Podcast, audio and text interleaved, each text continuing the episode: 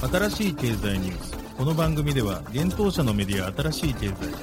ブロックチェーン仮想通貨フィンテックに関する日々のニュース解説を平日毎日音声コンテンツでお届けしています。そして新しい経済ではブロックチェーン仮想通貨に関するニュース解説記事やインタビュー記事学習記事などのたくさんのコンテンツを掲載しております。ぜひ新しいひらがな経済漢字で検索してメディアもチェックしてくださいそして LINE 公式アカウントではメディアの更新情報を配信しております LINE 公式アカウントにもぜひご登録ください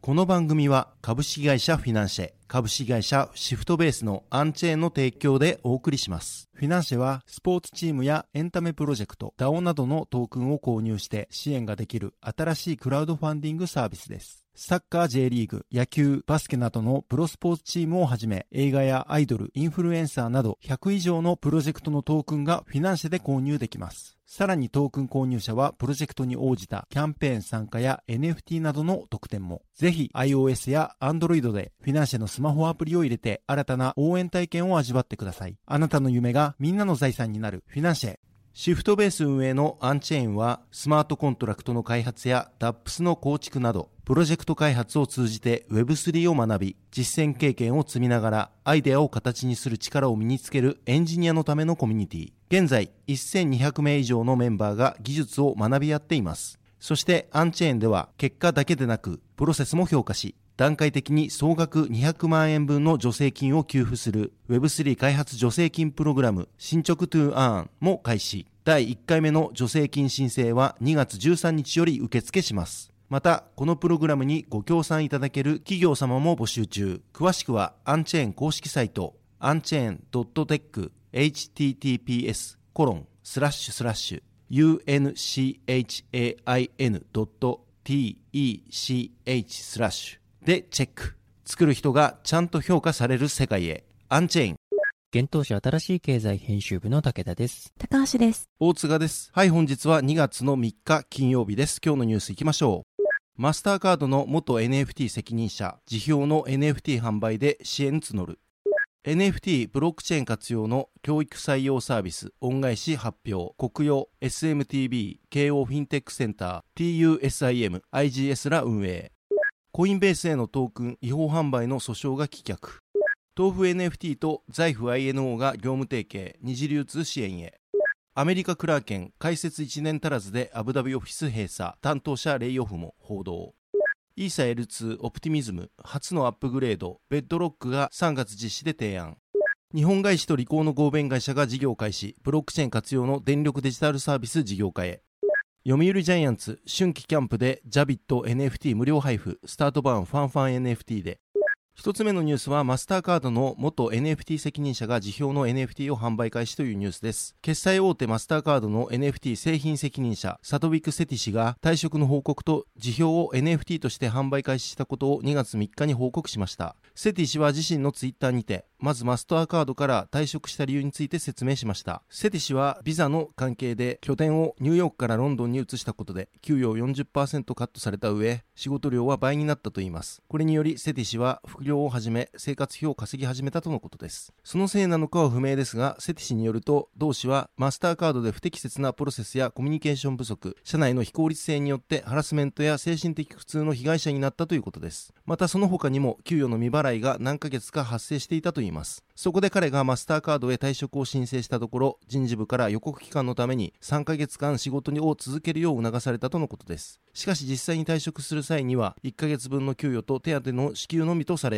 それが早く受け入れられるよう、人事部はボーナスの支払いがなくなるなどの圧力をかけたということです。このようなことからセティ氏が一連の会話を録音していたと人事部へ伝えたところ、彼はマスターカードでのアカウントを全てロックされたということです。強制的に退職に追い込まれたようです。この一連の出来事によってセティ氏はパニック障害とうつ病に悩まされ、さらには退職によるロンドンでの就労ビザ執行で拠点を一時的にインドに移すといいます。このことなどから今回生活費のためにマスターカードへ提出できなかったと思われる辞表を NFT として販売開始したということです。なおその辞表はイーサリアムの ERC1155 企画の NFT として0.023イーサで NFT マーケットプレイスマニホールドで販売されています。記事執筆時点で49個ミントされています。なお将来的にはホルダーへ向け何らかエアドロップが行われるということです。アメリカ Web3 メディアザ・ブロックはセティ氏の退社についてマスターカードの広報担当者からセティ氏から寄せられた懸念は承知している。私たちはそれらを真剣に受け止め調査します。我々は彼のプライバシーを引き続き尊重しながら行い現時点ではこれ以上のコメントは控えさせていただきます。とコメントを得ています。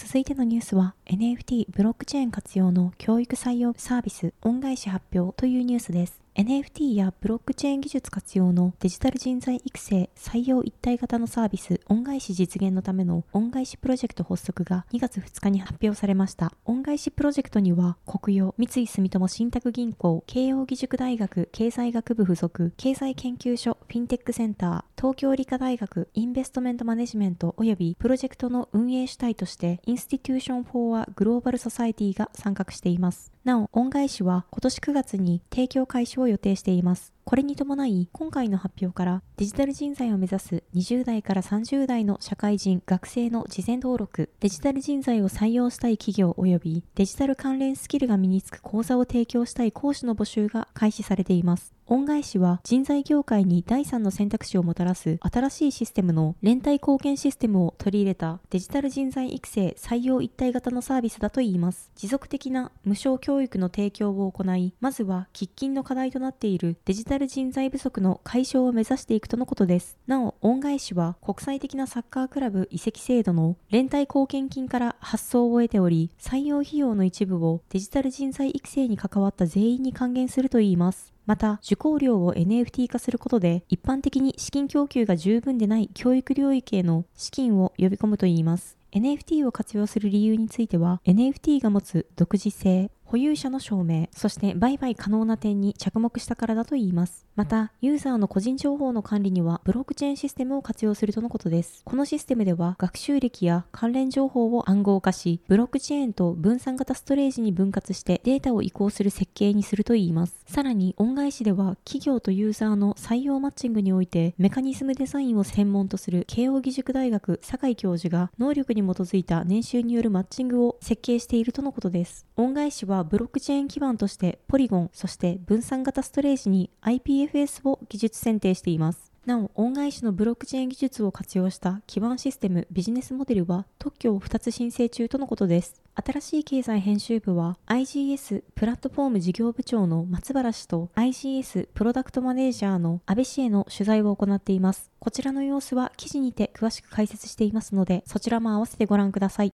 続いてのニュースはコインベースへのトークン違法販売の訴訟が棄却というニュースです。アメリカの判事はコインベースグローバルの顧客による集団訴訟の提案を2月2日に却下しました。アメリカ判事は暗号資産取引所であるコインベースが未登録の証券を販売しブローカーディーラーとしての登録を怠ったとして訴えていました。マンハッタンのポール・エンゲルマイヤー連邦地裁判事はコインベースとコインベースプロの取引プラットフォームで取引した顧客は同社が取引したデジタル資産の一種である79種類のトークンの販売または所有権の保有を証明できなかったと述べています。コインベースの顧客は売り手と買い手をマッチングするプラットフォームとは異なりコインベースは仲介者として行動しトークンの実際の売り手になっていると伝えています。この仕組みによりコインベースは取引手数料を徴収する一方で従来の有価証券の投資家保護を目的とした開示規則を開始することができたといいますエンゲルマイヤー判事はこのような取引所の活動は裁判所が被告を売り手と認定するには不十分としたマーケティング活動資料サービスと同列のものであると記載をしていますエンゲルマイヤー判事は連邦証券法に関する請求を予断をもって退けました。また、コインベース顧客の弁護士からのコメントを要請には応じませんでした。暗号資産取引所バイナンスの顧客は、昨年3月にマンハッタンの別の判事が同様の訴訟を却下したことを不服としています。暗号資産の価格が暴落し、サム・バンクマン・フリード氏の FTX やヘッジファンドのスリーアローズキャピタルを含むいくつかの主要参加者が倒産したため、暗号資産業界への監視の目は昨年から厳しくなりました。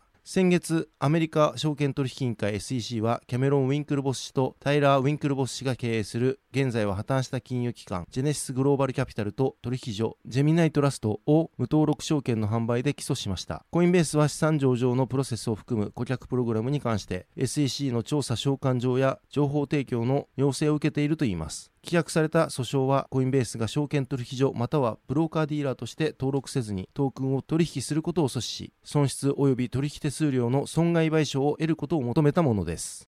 続いてのニュースは、豆腐 NFT と財布 INO が業務提携というニュースです。NFT マーケットプレイスの豆腐 NFT 開発のコイン神社とゲーミファイ専門の NFT マーケットプレイスの財布 INO を運営する開花フィナンシャルホールディングスが業務提携をしたことを2月2日発表しました。この提携により両社は今後、財布 INO の適切な運用とサービス提供を行うに際し、コイン神社の NFT マーケットプレイスの豆腐 NFT X2Y2 ホワイトラベル提供で新規展開される NFT マーケットプレイスらを活用し、財布 INO を活用した NFT 事業を推進していくといいます。具体的には財布 INO の NFT ローンチパッドから二次流通のプラットフォームとして豆腐 NFT などの利用が可能となります。財布 INO でローンチ後の NFT を豆腐 NFT などで売買することが可能になるためシームレスなユーザー体験が実現するとのことです。財布 INO は NFT の一時販売に特化した NFT マーケットプレイスです。イーサリアム、ポリゴン、BNB チェーン、アバランチ、アスターネットワークの5チェーンのマルチチェーンに対応しています。また、審査制を導入し、ユーザー向けに NFT のクオリティを担保したサービスを提供しているといいます。コイン神社が運営する豆腐 NFT は、30以上の EVM 互換チェーンに対応するマルチチェーン NFT マーケットプレイスです。昨年9月に同じく NFT マーケットプレイスを展開する X2Y2 と同年10月にはゲーム特化型ブロックチェーンのオアシスと戦略的パートナーシップを締結していました。また2月1日には NFT マーケティング支援のスシトップマーケティングとの業務提携も発表しています。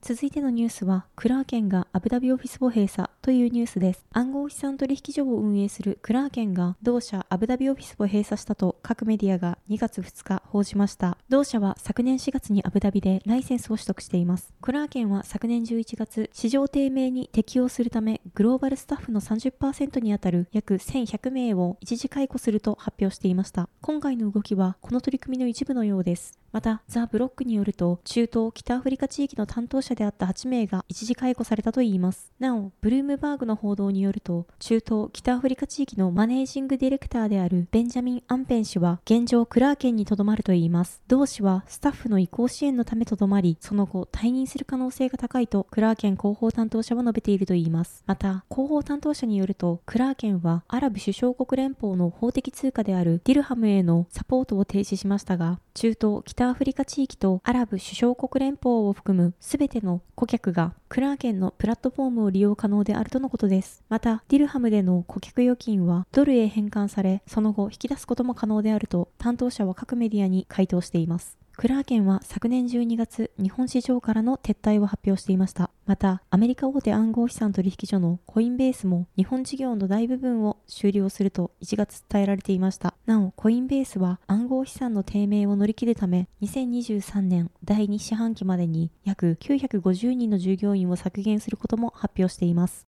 続いてのニュースは、オプティミズムのベッドロックアップグレードが3月実施の提案というニュースです。イーサリアムの L2 スケーリングソリューション、オプティミズムが同ネットワーク初のアップグレードとなるベッドロックの実施時期を決定するための提案を2月2日に発表しました。この提案が承認されると、日本時間3月16日2時を目安にベッドロックが実施されることになります。オプティミズムはオプティミスティックロールアップという技術を採用したイーサリアムの L2 ネットワークであり、イーサリアムのスケーリング問題を解決するために利用されています。オプティミズムによると、ベッドロックアップグレードはハードフォークを伴うものであり、開始してから完了するまでに4時間ほど時間が必要であるといいます。また、アップグレード中は一時的に従来のネットワークでの入出金や取引は停止されるということです。先ほどお伝えしたように、ベッドロックアップグレードはオプティミズムの初のアップグレードであり、多くの変更を含んでいるということです。具体的には、ブロックの生成タイミングの変更や L1 へのデータ送信のコストダウン、入金に必要な時間の短縮などがあります。また、これまでイーサリアムに実装されていながらも、オプティミズムに導入されていなかった手数料に関する改善案、EIP1559 やチェーンの再編成などの機能も実装される予定です。このアップグレードにより、オプティミズムはイーサリアムと同じ設計に近づくといいます。すでにオプティミズムの5エリテストネットではアップグレードに成功していますが、重大なセキュリティリスクが発見された場合や、コミュニティへの周知のためにメインネットでの実装は3月が提案されています。レイヤー2は2023年に入ってから需要が急激に増加しており、オプティミズムのトランザクション数と同じくレイヤー2スケーリングソリューションのアービトラムでのトランザクション数と合わせた数は1月12日にイーサリアムのトランザクション数を初めて上回りました。また、イーサリアムの創業者であるヴィタリック・ブテリン氏も2023年は L2 で利用される技術のロールアップが重要なマイルストーンに到達するとの意見を示しています。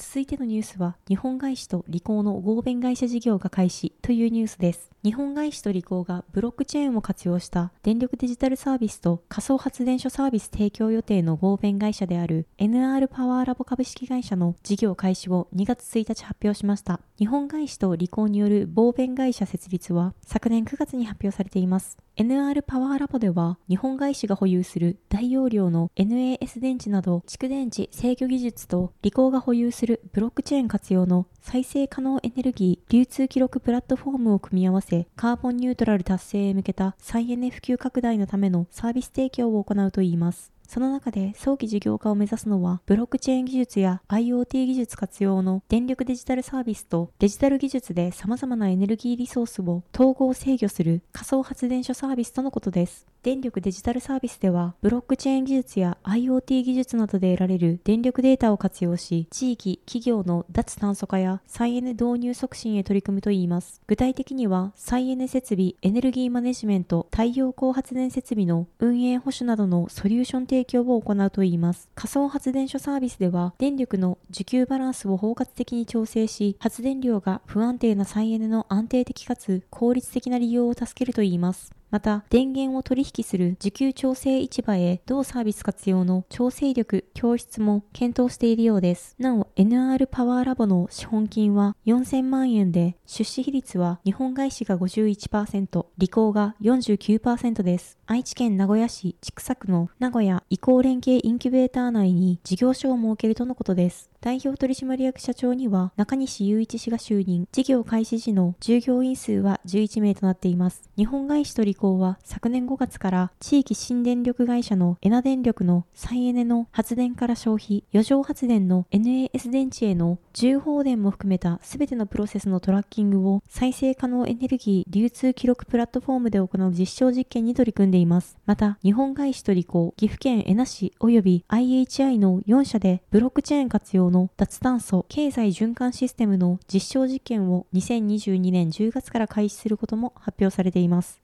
続いてのニュースはジャイアンツが春季キャンプでジャビットの NFT 無料配布というニュースです。読売ジャイアンツ巨人軍が春季キャンプを行う宮崎県と沖縄県のそれぞれのスポットで同球団マスコットジャビットデザインの NFT が無料配布されることが1月30日に発表されました。なおこの NFT の配布には国内ブロックチェーン関連企業スタートバン開発のファンファン NFT が用いられます。ファンファン NFT は QR コードを通じて NFT が取得できるウェブアプリでアートのためのブロックチェーンインフラスタートレイルが活用されています。今回配布されるジャビット NFT はサーファーやストリート、SF など様々なカルチャー、ファッションを表現した計16種類の NFT となっています。画像データは取得したユーザーのスマートフォンの壁紙や SNS アイコンとしても活用できるといいます。各スポットに設置された看板やチラシに掲載された QR コードをスマホなどで読み込むことで NFT の取得が可能ということです。注意点としてこの NFT はセカンダリーマーケットでは取り扱い不可ということです。NFT が取得できるスポットは宮崎県と沖縄県のそれぞれ8カ所で巨人軍選手が練習する球場だけでなく観光地や商業施設などにも設置するといいます。また両キャンプ地に開設する球団公式グッズショップジャイアンツストアスプリングキャンプにおいてこの NFT は購入者限定のプレゼントになるということです。さらにそれぞれの県で3個以上の NFT を集めた場合は1回8個すべてコンプリートした場合は2回ガラポン抽選に参加できるということです。ガラポン抽選では選手サインアイテムやオープン戦招待券キャンプ地の特産品などが当たるといいます。なおガラポンへの参加には抽選会場にて集めた NFT のコレクション画面と登録無料のジャイアンツ ID のモバイル会員証を提示する必要があるということです。宮崎県での実施期間は2月1日から14日の計14日間です。また沖縄県では2月16日から2月28日の計13日間で NFT が配布されます。NFT 取得スポットについては記事にそれぞれ載せておりますのでぜひ気になる方はご覧ください。なおスタートバンは2021年9月埼玉西武ライオンズが日本プロ野球界で初めて販売した NFT コンテンツにスタートレールを提供しています。この際には実物パネルも販売されておりこれについてはスタートバン提供のブロックチェーン証明書発行サービススタートバンサートが利用されていましたはい、本日のニュースは以上となります。このように私たち新しい経済編集部では、ブロックチェーン暗号資産に関するニュースを平日毎日ラジオで配信をしております。本日ご紹介したニュースはすべてサイトの方に上がっております。ぜひサイトの方も見に来てください。新しいひらがな、経済漢字で検索して見に来ていただければと思います。それでは本日はありがとうございました。ありがとうございました。ありがとうございました。